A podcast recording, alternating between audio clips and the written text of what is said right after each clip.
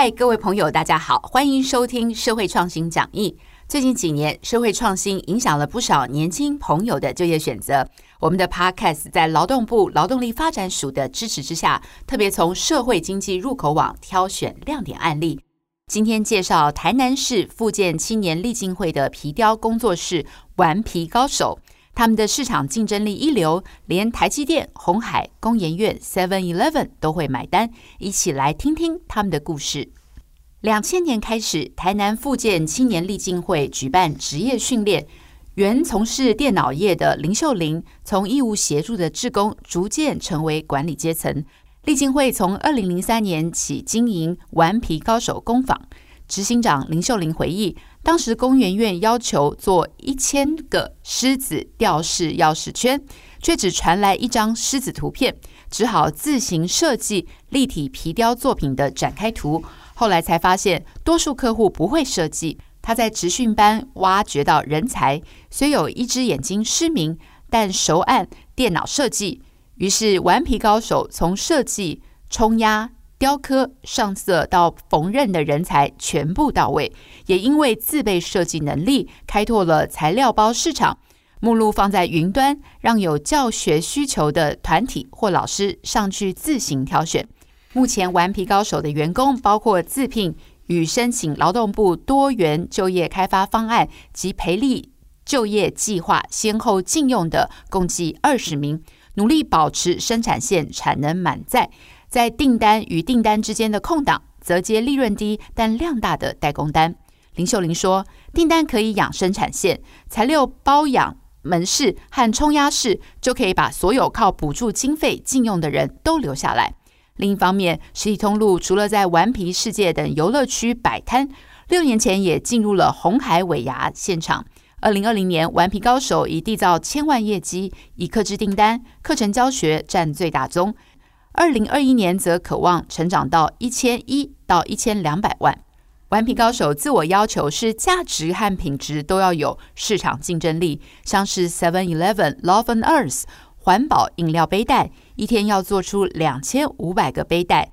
管理上必须精准设定每个工作环节与不同工作岗位间移动的时间，达到一个杯套修线只能花三十秒的标准。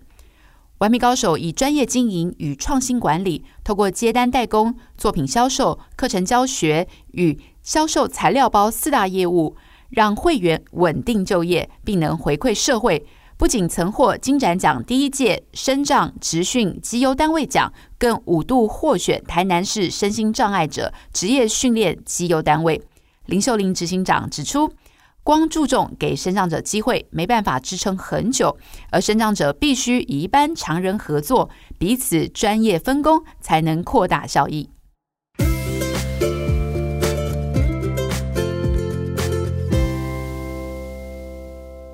我们整理了立进会的商业模式，赶快抄下笔记哦。第一，创意产品的销售包括实体通路，像是店铺啦、寄卖商品、不定期的设摊；线上通路的部分呢，则包括线上的商城、公部门优先采购网，还有脸书粉丝专业。另外呢，第二部分在量大克制的订单部分呢，为非营利组织代工，像是妇女新知协会、中华民国脑性麻痹协会等等。另外，在设计代工的部分呢，则可以为各企业的股东大会、公民机关刻制化礼品。第三呢，是材料包的销售，可以供应学员创业或者是供应老师之用。另外呢，也可以开发出团体课程所运用到的这个材料包。第四个部分呢，就是课程教学，像是为企业团体或是职训单位、社团来开班授课。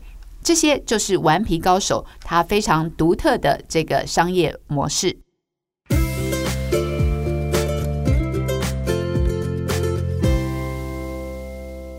接下来，我要请今天的来宾，亚洲大学助理教授刘子琪老师来分享这个案例的重要思维。哎，刘老师，请问你哦，在这个台南市复健青年励金会的这个例子当中啊，您觉得它的创新亮点是什么？另外，在社会创新创业的路上，我们应该如何来看待政府补助资源这件事呢？请教刘老师。哎，主持人好，我从这个。他们一开始的时候接触他们的时候啊，他们是在火车站前面，台南火车站前面自自自售自制，哇。像摆摊这样子，就自己摆一个摊子对就了，对对，然后卖的、嗯。卖的就觉得哦，就敢扣的对了，因为他就是对人来人往。想象现在顽皮对对对高手现在的对规模，对对嗯对。嗯。那刚刚主持人有提到说，他因为一次代工的机会，嗯他突然展现出他们设计的能量。那其实，在学术上也很多都是用代工去取得一些技术的转型嗯哈。那他掌握了这个机会，所以变成他可以更多的去接纳更多的这个订单哈。嗯那有更多的订单，他就会有相对的需要一个更大的管理的能量，让我们的这个附件哈这些朋友啊，他能够继续从事这一个产业了哈。那因为它需要很大的这个产业这个这个管理的能量哈，所以在整个我们当初在。因为我有机会去跟他辅导好几次嘛，哈、OK 那这个转型其实是一个痛苦的转型，为什么？因为你你去摆摊的时候，你会有 cash，哦，可是代工有时候，诶、他会来跟你谈很多的议价的过程。嗯那我说这是一个必经的一个，就是扩充的一个痛苦了哈。嗯那为什么？因为他我就说他是一个真心换绝情。为什么？因为他 真心换对对对绝情，哦，我我想要支持你，对，我说他想要过对对，他想要支持你，可是你的交期不稳定，嗯所以你必须要再从事很多的满足他的交期。你不能说我我只能够一天做三百个，但是我要一个月以后再交期给你，这可能也许不符合他们商业上的这个这个需求。这样，所以他们掌握到这个部分，所以管理能量它包含整个所谓的对于产业的重新的。呃，观想这个东西都是对他们一个很大的一个成长的激励，所以在整个产品里面，他们除了维持这个设计师的设计之外，他们也开发出课程，甚至于材料包，这也是构成他们这个营运模式很重要的一个一个收入的这个来源了哈。它能够有更好的这个表现机会，所以在整个政府补助方面呢哈，这个立进会他们把政府的补助。不把它视为一个补助了，他们把它视为一个政府对于立进会的一个社会投资啊。哦，社会那投资，对，那你投资给我取代补助的对，嗯所以他整个一转念一想，那我就我的营运的模式就更清晰嘛。嗯那我的这个所谓的收社会的这个影响力就更大，而且它嗯是专注本身这个协会本身它就有社会的影响力的特性在里嗯面，社会公益的特性，所以这是它很重要的一个特性。这样，嗯哇，非常谢谢刘老师的解说，同时把政府补助变成一个好的投资。好，那我们节目呢也特别邀约到了立进会的执行长林秀玲小姐来为我们连线，来聊聊她的看法。林志祥您好，想请您跟听众朋友分享一下，在立进会或者是顽皮高手经营的过程当中，您遇到最大的困难是什么？这给你的启示，或者给未来投入的人有什么样的建议呢？